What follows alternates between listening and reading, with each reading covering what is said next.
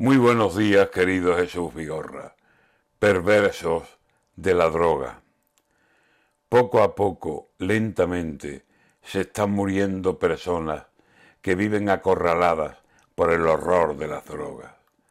Hay gente sin corazón, gente que a oscuras negocia para ir matando criaturas, como si éstas fueran moscas.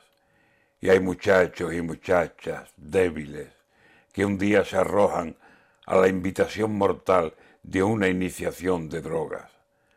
Pueblos que ayer eran paz, paisana y trabajadora, gente de bien que tenía la cordialidad por norma, hoy ven cómo poco a poco la muerte invisible ronda en alguien que va y te ofrece una adulterada coca que te engancha por el alma, te enloquece de tal forma que ya no sabes salir de ese horror y te desfocas, buscando más dosis, más drogas, drogas y más drogas.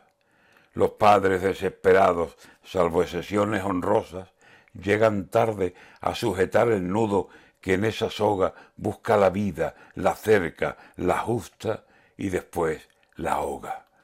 Las leyes no se renuevan y el delito engorda, engorda y van cayendo chavales mientras canallas se forran a costa de los que van a su muerte cuando compran. Todos saben quiénes venden, quiénes a los niños rondan, y ellos siguen tan campantes, esperando día y hora de los que van a sus manos a morir por esa droga. Los pueblos y las ciudades, víctimas propiciatorias.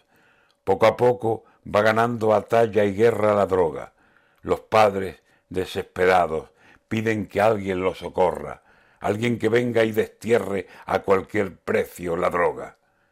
Mientras, delito, locura y la muerte se desbocan.